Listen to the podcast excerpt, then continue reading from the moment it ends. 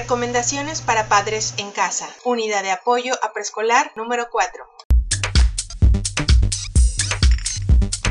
Los niños aprenden buenos valores por imitación. Sea un buen modelo para él y terminará comportándose como tú. Fija horarios para hacer los deberes y jugar. Es importante que los niños integren desde pequeños que primero cumplimos con nuestras obligaciones y luego vienen las recompensas. Las recompensas se merecen o se ganan. No les des lo pactado cuando no cumplen su parte. Poco a poco alarga los plazos en el tiempo para que aprenda a planificar a más largo plazo. Si el niño presentara la conducta de berrinche, gritos, llantos, aventar las cosas, etc. Se le puede dar tiempo fuera en algún lugar en el que no se pueda lastimar. Puede ser habitación o en alguna silla cerca de usted. La actitud que debemos de mantener es firme pero siempre respetando al niño, sin utilizar adjetivos calificativos. Si el niño llegara a presentar mala conducta, en vez de castigarle, retírele lo que le gusta, su rato de ver caricaturas o jugar en la tablet. Recuerda que la sanción debe ser